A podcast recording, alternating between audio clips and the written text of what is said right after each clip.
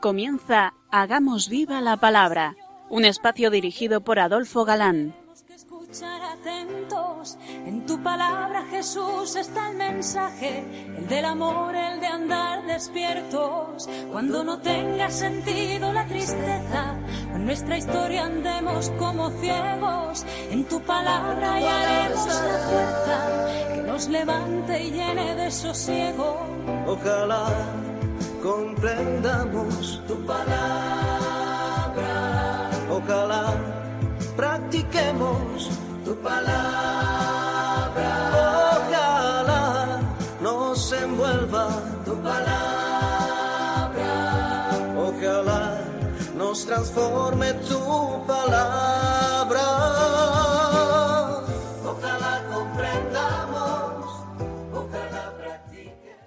Hola amigos, un día más nos acercamos a la palabra de Dios, que como sabemos es eternamente presente y de rabiosa actualidad, fieles a nuestra cita quincenal con todos vosotros. Aquí estamos de nuevo, María José. Adolfo, y Ana, dispuestos a pasar esta hora en vuestra compañía. Bienvenidos a nuestro programa Hagamos viva la palabra. Seguimos conociendo detalladamente el Evangelio según San Mateo, y la última emisión nos quedamos con ganas de conocer esa expresión de Hijo del Hombre. ¿Empezamos por ahí, Adolfo? eh, ¿por qué no? Lo prometido es deuda. Jesús, en este pasaje que veíamos, como en otros muchos, se oculta tras esta expresión, y la utiliza muy a menudo, por lo que dice y por lo que oculta, por lo que vela y desvela, y en tercera persona, generalmente, como si no hablara de sí mismo. Propiamente hablando, Hijo del Hombre solo significa ser humano, persona humana, por tanto algo muy sencillo que no despierta sospecha de mesianismo. Sin embargo, este título oculta más de lo que revela. Para los conocedores del Antiguo Testamento hay una cita del profeta Daniel. ¿Quieres leer, María José? Yo seguía contemplando en las visiones de la noche, y he aquí que en las nubes del cielo venía como un hijo de hombre.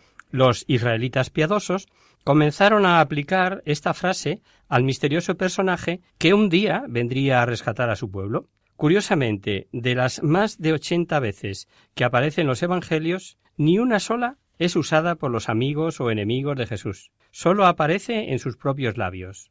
¿Por qué razones prefirió Jesús esta denominación? Según los exegetas, por su carácter encubridor.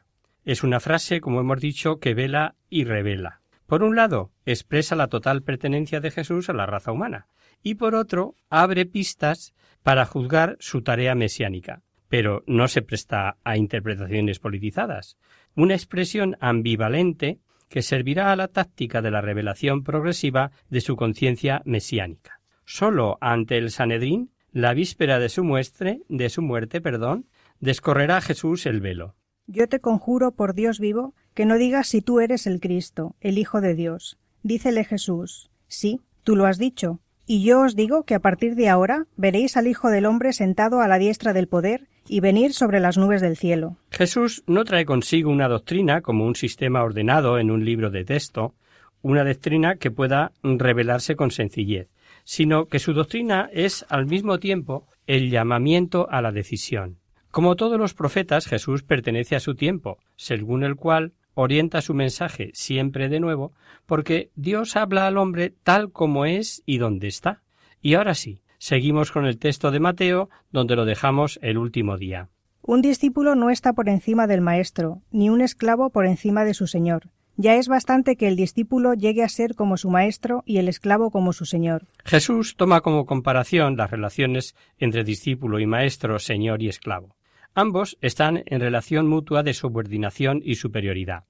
Mientras el que aprende sigue siendo discípulo, está bajo el maestro. Los dos, discípulo y esclavo, están en dependencia de otro. Reciben la enseñanza y el encargo de un superior que sabe más y es capaz de más. Las metáforas eh, no son arbitrarias, sino que ya aluden a las relaciones de los discípulos con Jesús.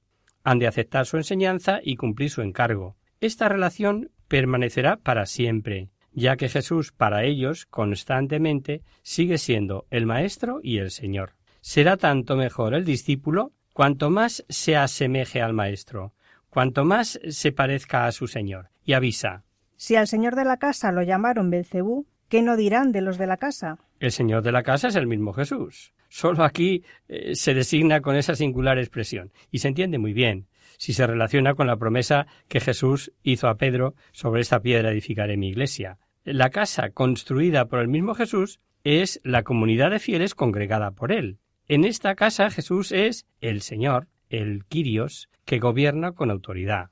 Se le ha calumniado, se le ha acusado de tener un pacto con el diablo incluso. Y también nosotros hemos de contar con calumnias y difamaciones si queremos seguir a Jesús seriamente, si queremos ser sus discípulos.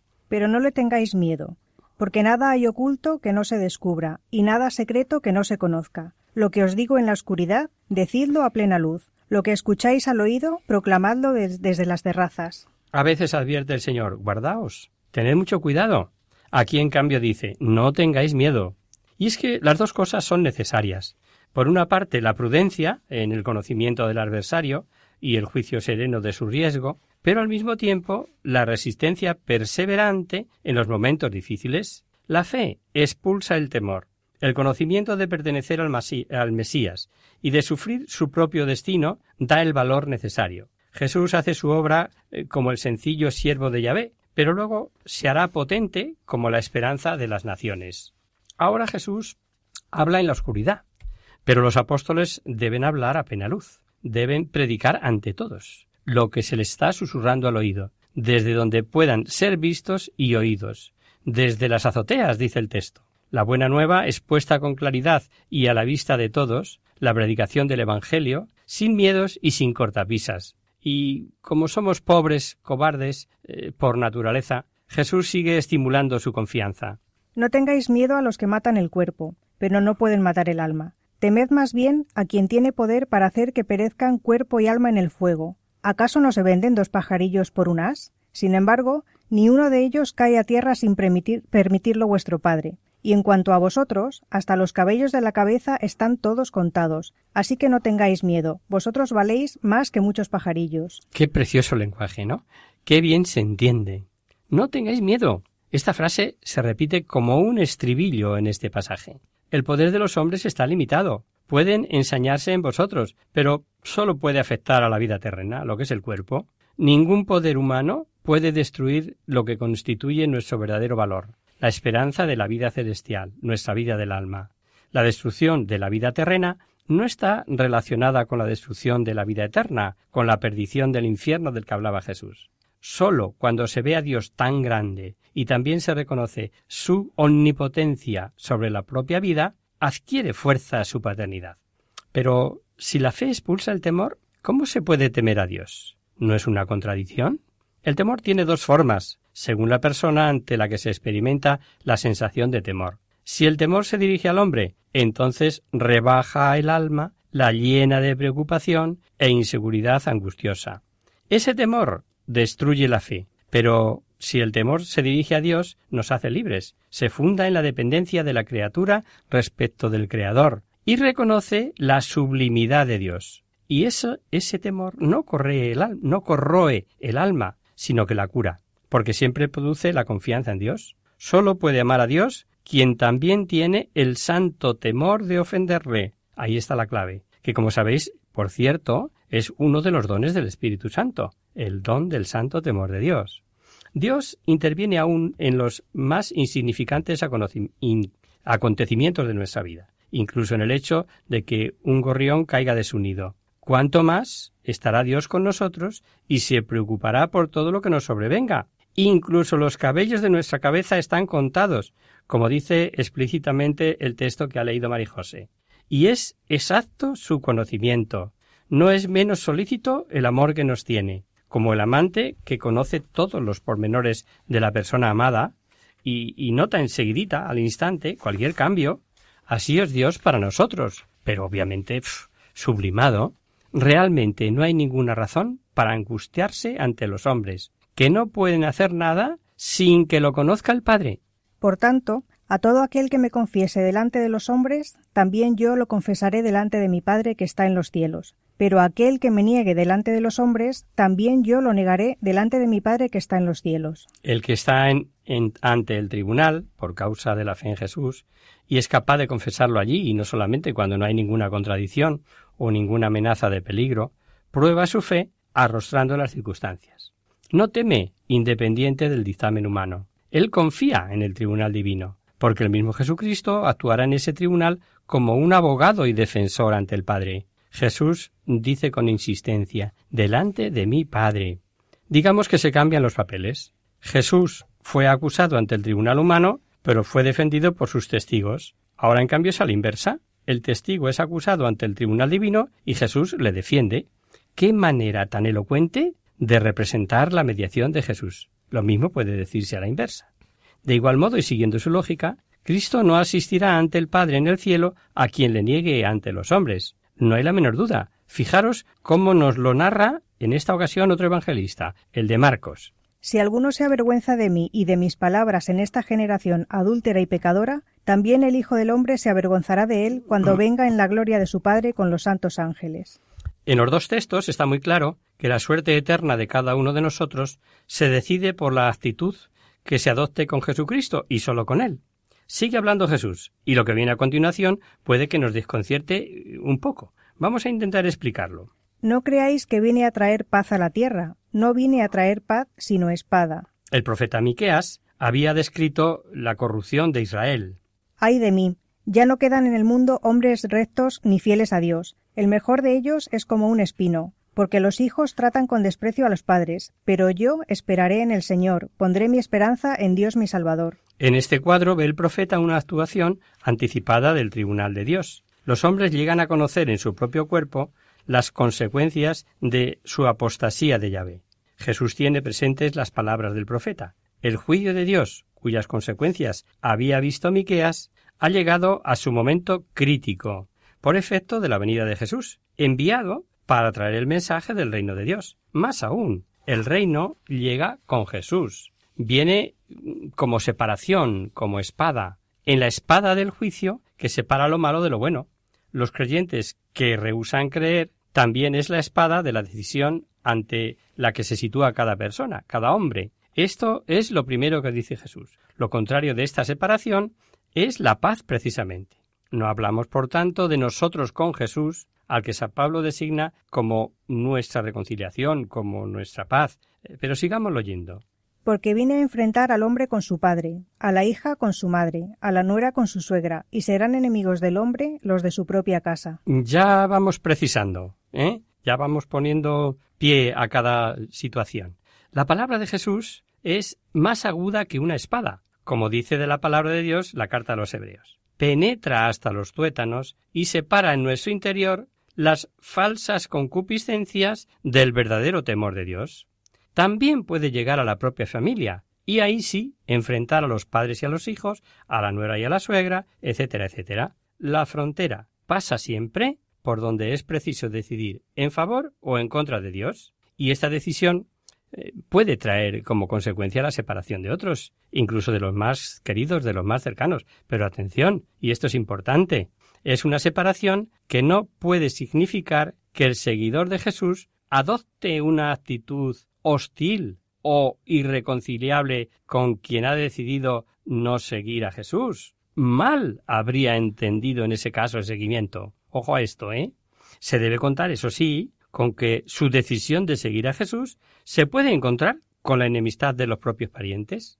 Esta es probablemente la experiencia más dolorosa en el seguimiento. En todo caso, lo que queda claro es la radicalidad y la exigencia en el seguimiento de Jesús, que en ocasiones no es nada fácil, y no cabe duda de que es costoso.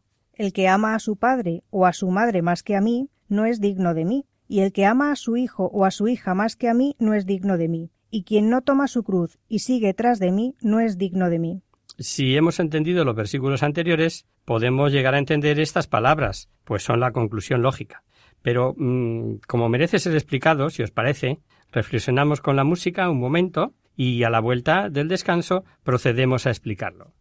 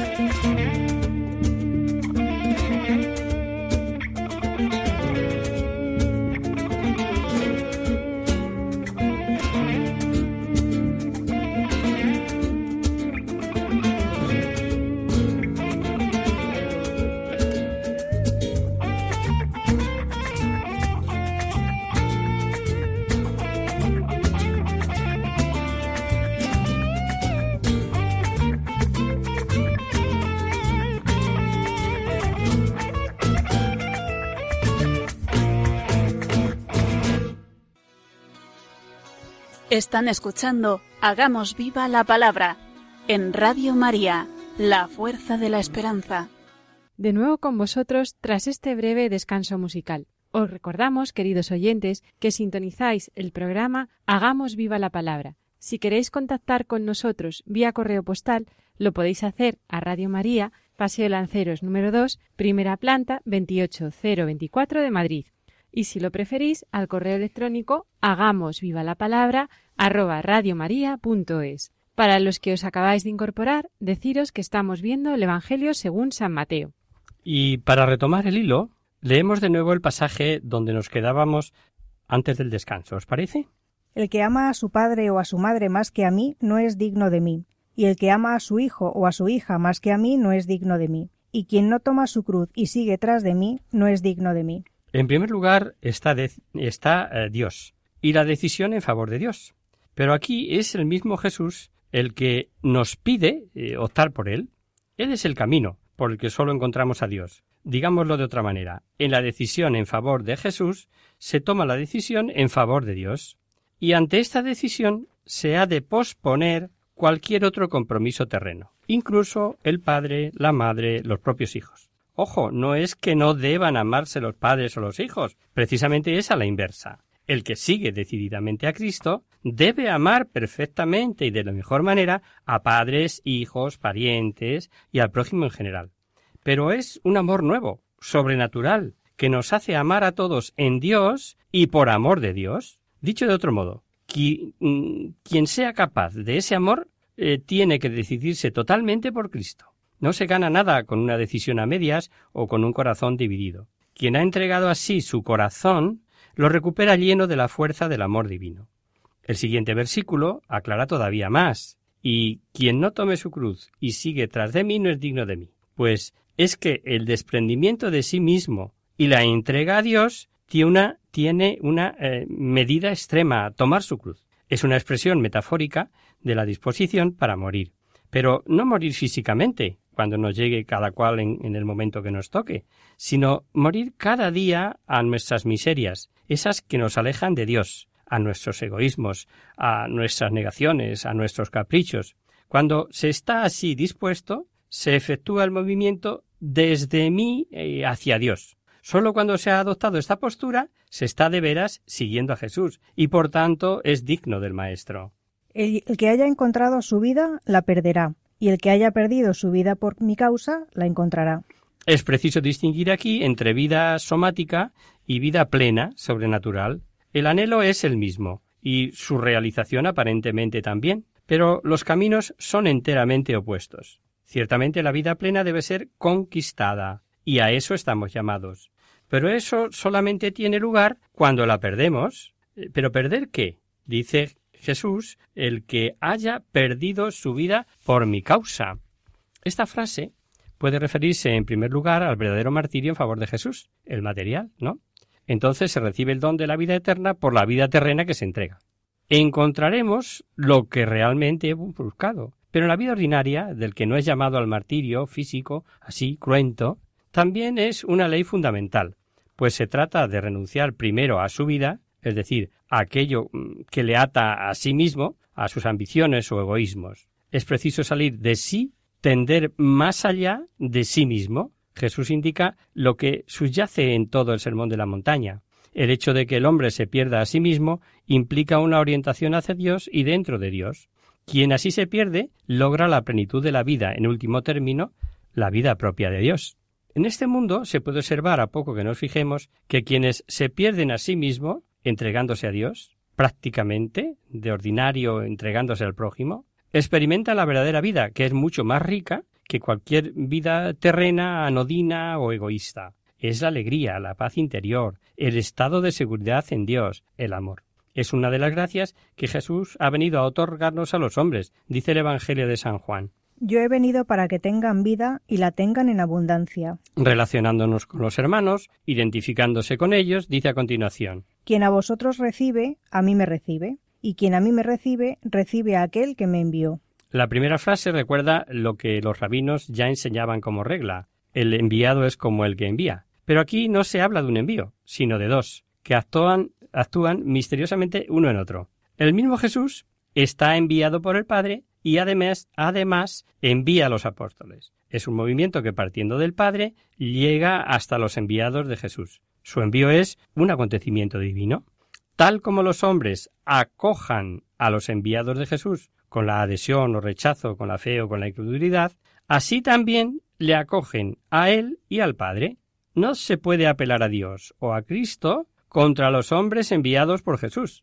Dios se humilla hasta ponerse al nivel de los mensajeros, de sus enviados, se encubre, se encarna con palabras y obras humanas. Y esta identificación, esta encarnación con los hombres es patente en toda su vida. Y ahora va un poco más allá.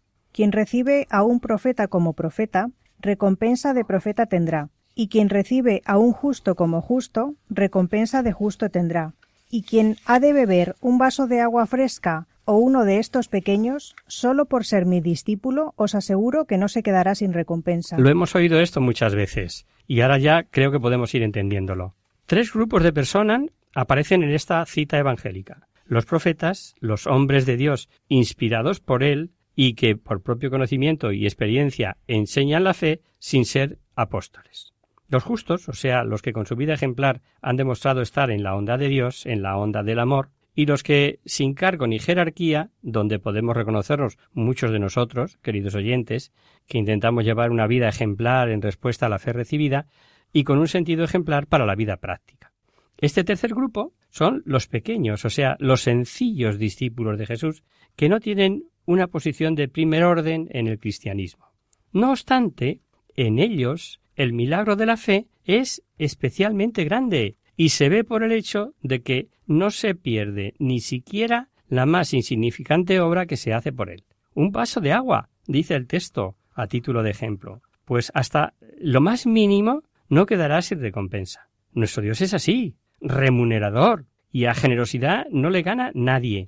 Con estas palabras se explica que se aprecie tanto en la Iglesia cristiana, por ejemplo, la hospitalidad. Cuando recibimos en casa a un hermano, no lo recibamos solo por cortesía, sino con fe, como a Jesús. La grandeza de esta promesa tiene además algo de carácter pedagógico y que es útil para todos. Saber que la más pequeña cosa que seamos capaces de hacer no quedará sin recompensa. Qué gratificante, ¿verdad?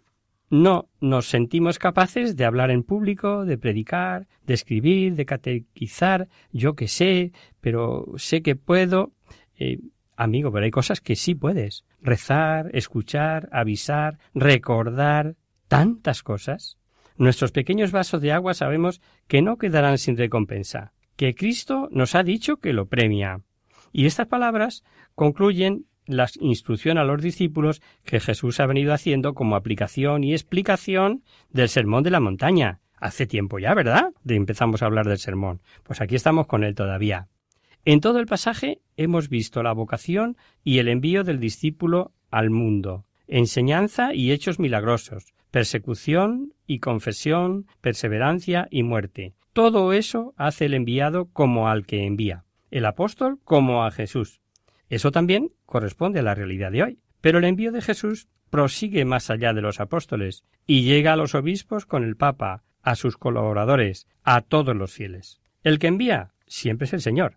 En el curso de la historia, mediante la sucesión apostólica y con el llamamiento inmediato particular al individuo, el aquí y ahora sigue estando en vigor, que quien a vosotros escucha, a mí me escucha. Y antes de llegar al gran discurso de Jesús, el llamado parabólico, en el capítulo 13, los oyentes eh, que nos seguís desde el comienzo del curso recordaréis que decíamos que este Evangelio de Mateo, entre otras características, está estructurado en forma de grandes discursos y agrupa la doctrina eh, por materias. Antes de eso, antes de llegar al discurso parabólico, dos o tres cositas de relevancia.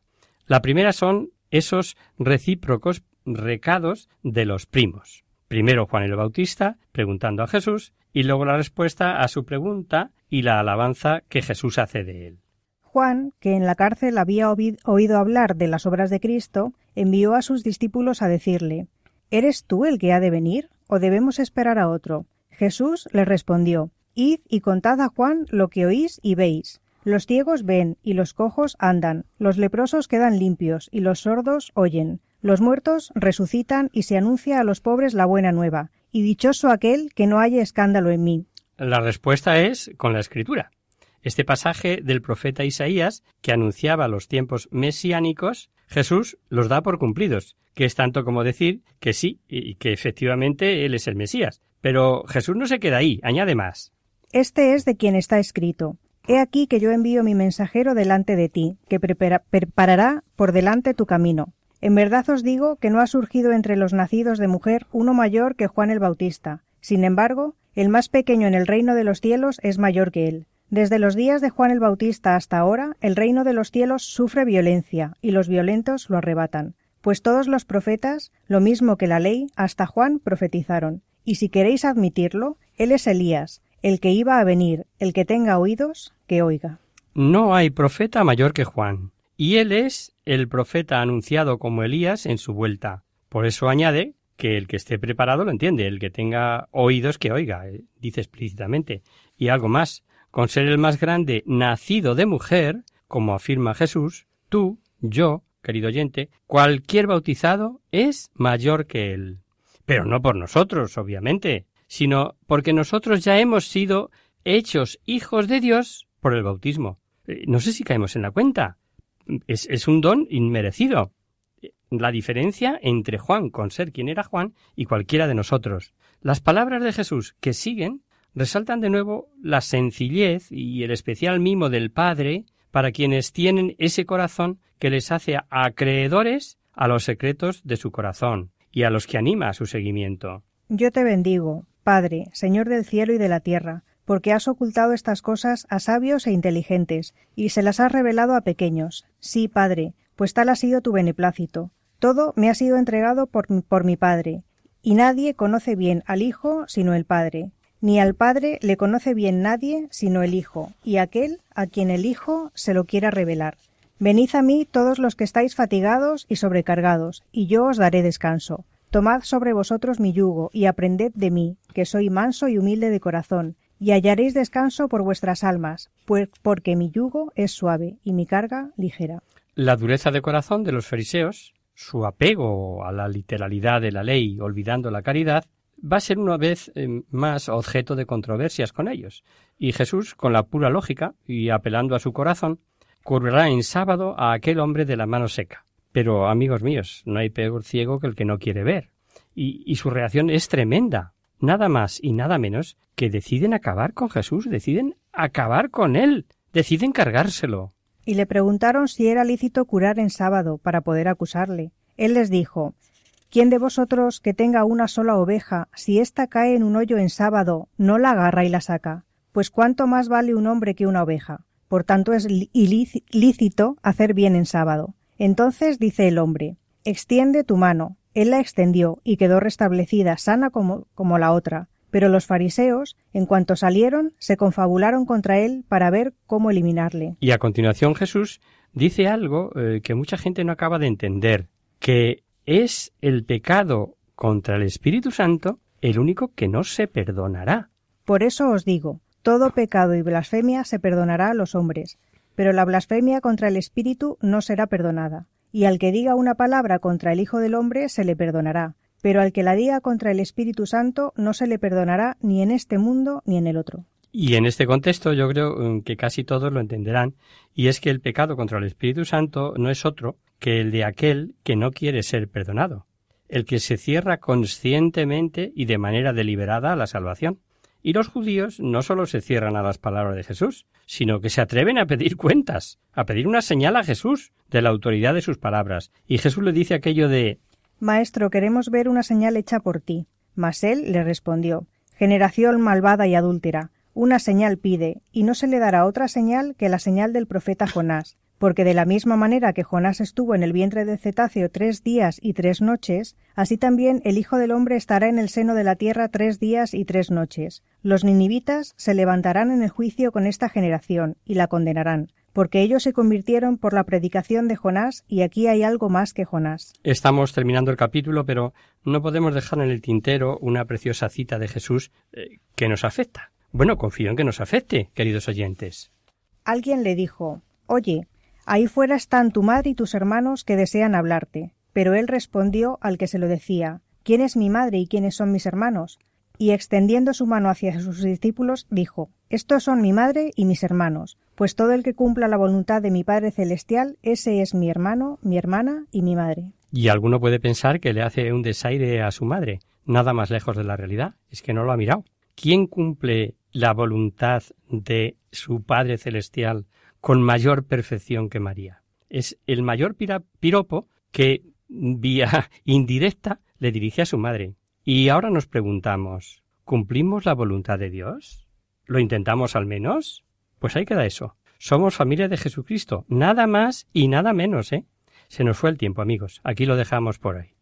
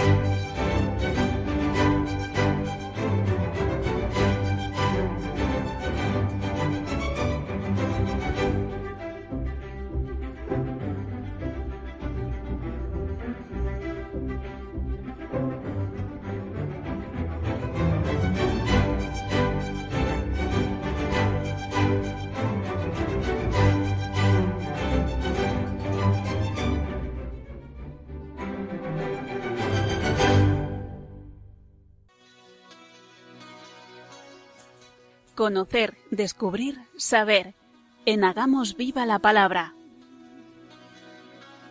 Damos paso ahora a nuestro espacio de conocer, descubrir, saber, dedicado, como sabéis, a responder a vuestras consultas o dudas sobre cualquier tema, histórico o actual, que afecte a nuestra vida cristiana. En esta ocasión vamos a contestar a una carta que nos mandaba Juan Antonio por correo postal desde Madrid. Su consulta debió surgir tras escuchar el programa en el que hablábamos del Vía Crucis, allá por Cuaresma. Su carta dice así Estimados amigos, os llamo amigos porque llevo ya mucho tiempo escuchándoos, y sois como de mi familia. Me encanta vuestro programa, y es por ello por lo que quiero haceros una petición. Me gustaría saber algo más de la vida de la Verónica, ya que aparte del Vía Crucis no se dice nada en los Evangelios. Me imagino que es una tradición que se va transmitiendo a través de la historia. En espera de vuestro comentario, un saludo afectuoso y firma Juan Antonio. Eh, muchas gracias eh, por tu entrañable carta, querido Juan Antonio. Eh, te pedimos disculpas, pues aunque hace ya tiempo que nos escribiste, no hemos podido contestarte al micrófono hasta ahora. Nos pides que te contemos algo sobre la vida de la Verónica, pero lo cierto es que se sabe poco, y algunos datos varían según la fuente consultada. Aun así, vamos a contarte lo que hemos podido averiguar. Nació en el siglo I, es obvio que era contemporánea de Jesús, en Cesarea de Filipo, en Palestina, y algunos sostienen que su verdadero nombre era Serafia, otros que Bernice, y tras su encuentro con Jesús en el Calvario pasó a la historia, camino del Calvario, perdón, pasó a la historia como Verónica, que significa vera icon, es decir, verdadero icono, verdadera imagen, aludiendo a la imagen del Señor que milagrosamente quedó impresa en el velo con el que enjugó el rostro. Esto sí es unánime. ¿eh? O sea, lo de verdadera, verdadero icono y que ahí viene Verónica, eso es unánime. El encuentro con la Verónica se medita en la novena estación del Vía Crucis y este encuentro es verosímil, pues San Lucas nos cuenta que le seguía una gran multitud del pueblo y muchas mujeres que se, se compadecían de él. Y en aquella época era costumbre limpiar eh, la cara de los afligidos o a los enfermos con un paño como muestra de dolor o compasión. No es de extrañar que alguna mujer, movida por esta compasión y delicadeza femenina, quisiera con este ejemplo consolar, consolar y aliviar a Jesús. Como bien dices, amigo Juan Antonio, el episodio de la Verónica no aparece en los evangelios canónicos. En cambio, sí se la cita en las actas de Pilatos, escritas al parecer por el mismo gobernador Poncio Pilato, y recogidas junto a otros textos en el Evangelio apócrifo de Nicodemo. Vamos a leer un fragmento. Vino también una mujer llamada Verónica y le dijo Yo por mi parte Toqué la orla de su vestido en medio de la turba, pues hacía doce años que estaba padeciendo flujo de sangre y al momento me curó. Como veis, queridos oyentes, en este texto apócrifo eh, se identifica con la hemorroísa. Recuérdanos el pasaje del Evangelio de San Mateo, Marijose. En esto, una mujer que padecía flujo de sangre desde hacía doce años se acercó por detrás y tocó la orla de su manto, pues se decía para sí, con solos tocar su manto me salvaré. Jesús se volvió y al verla le dijo Ánimo, hija, tu fe te ha salvado. Y se salvó la mujer desde aquel momento. San Gregorio de Tours, del finales del siglo VI, nos dice que era una mujer piadosa, cristiana, palestina, desposada con un centurión romano natural de las Galias, que prestaba servicio en el palacio de Poncio Pilato. También nos cuenta que, tras la muerte de Jesús, el matrimonio huyó de Jerusalén junto a José de Arimatea y se dirigieron hacia las costas francesas.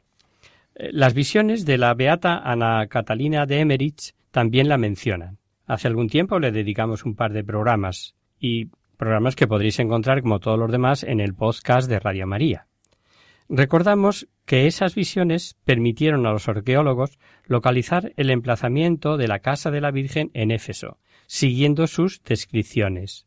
Ana Catalina da algunos datos que no coinciden con los de San Gregorio de Tours nos dice que estaba casada con un miembro del Consejo del Templo llamado Sirak, descendiente de la casta Susana. Sirat, muy crítico con Jesús, acabó defendiéndole en el juicio en casa de Caifás, igual que Nicodemo y José de Arimatea, y después de aquello ninguno de los tres volvió al Sanedrín.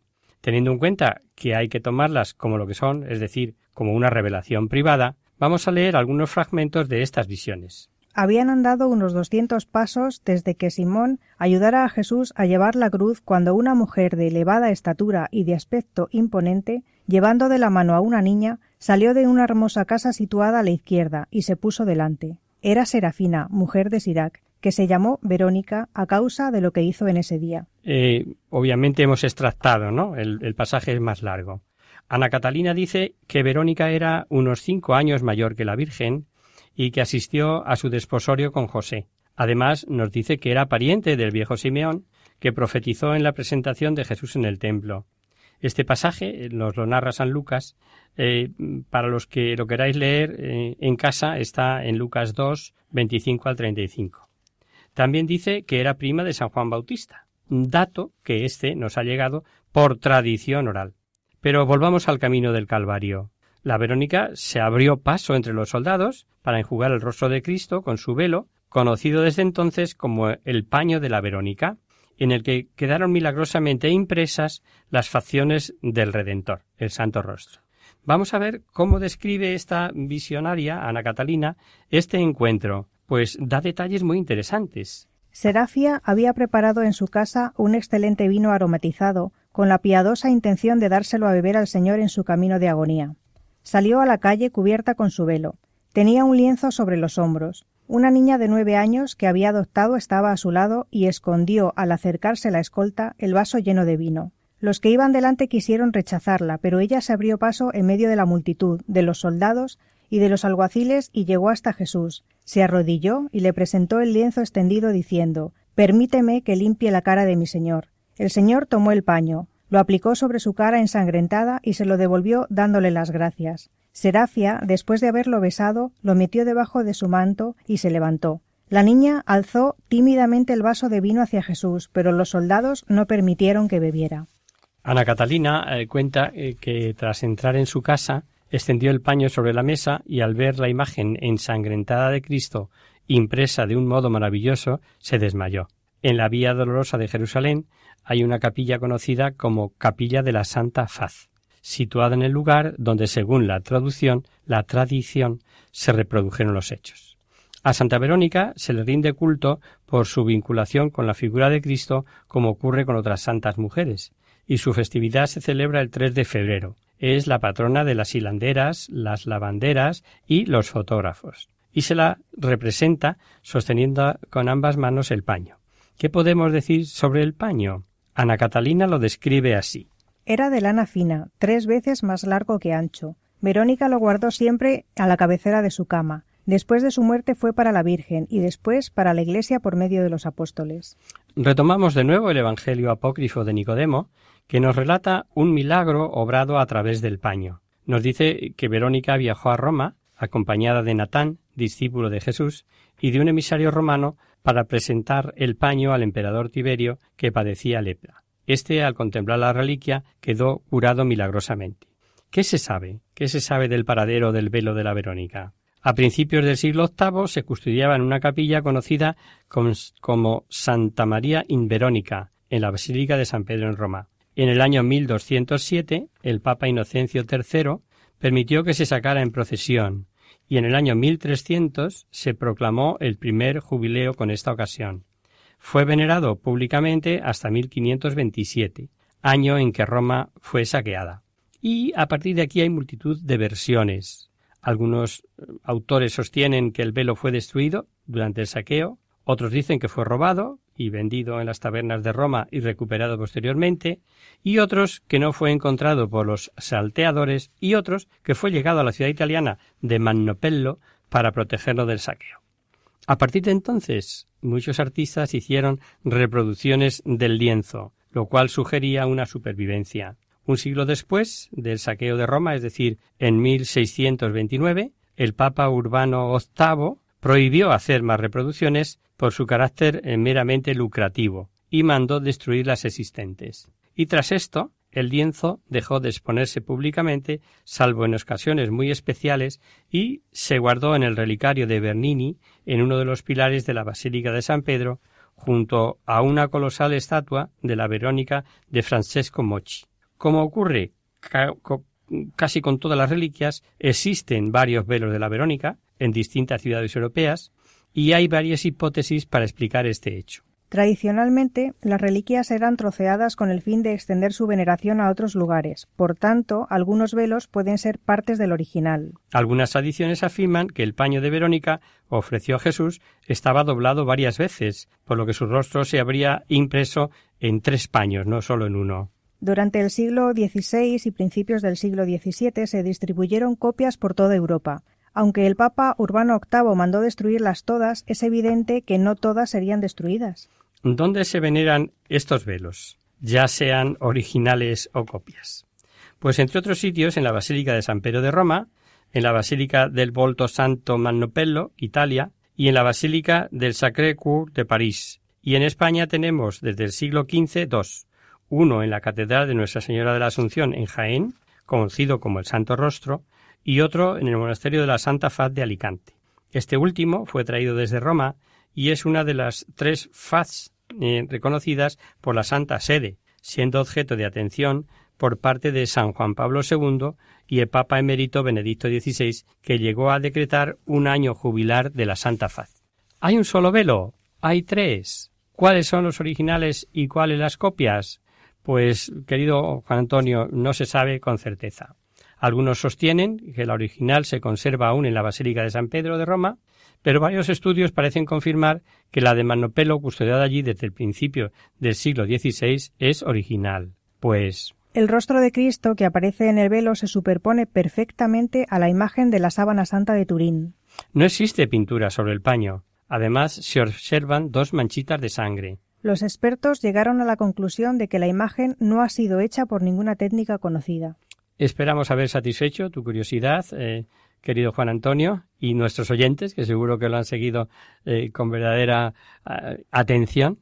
Y agradecemos tu participación y tu escucha a través de las ondas. Y quedamos, como siempre, a tu entera disposición y la de todos los oyentes que nos escucháis para cualquier duda, aclaración o consulta. Y hasta aquí, queridos amigos, el programa de hoy. Os dejamos con nuestra sintonía y os recordamos que si queréis dirigiros al programa para cualquier duda, aclaración o sugerencia, participando en el espacio Conocer, Descubrir, Saber, estamos a vuestra total disposición y, encantados de atenderos en la siguiente dirección. Radio María, Paseo Lanceros número 2, primera planta 28024 de Madrid.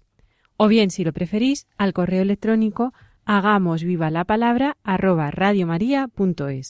El próximo miércoles, como sabéis, está el programa del Padre Rubén Inocencio, que alterna con nosotros, quien guarda tu palabra. Por tanto, nosotros nos encontraremos de nuevo dentro de quince días, si Dios quiere. con un programa en el que abordaremos el tercer gran discurso de Jesús, el parabólico. Vamos a encontrar concretamente siete parábolas y dos explicaciones de parábolas. Además, un número de importantes textos intermedios que se refieren por regla general al modo de hablar usado en las parábolas.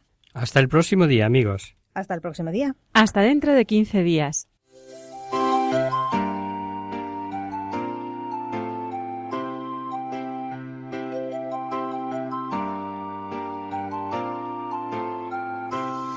En tu palabra, Señor, está la clave. Solo tenemos que escuchar atentos. En tu palabra, Jesús, está el mensaje, el del amor, el de andar despierto.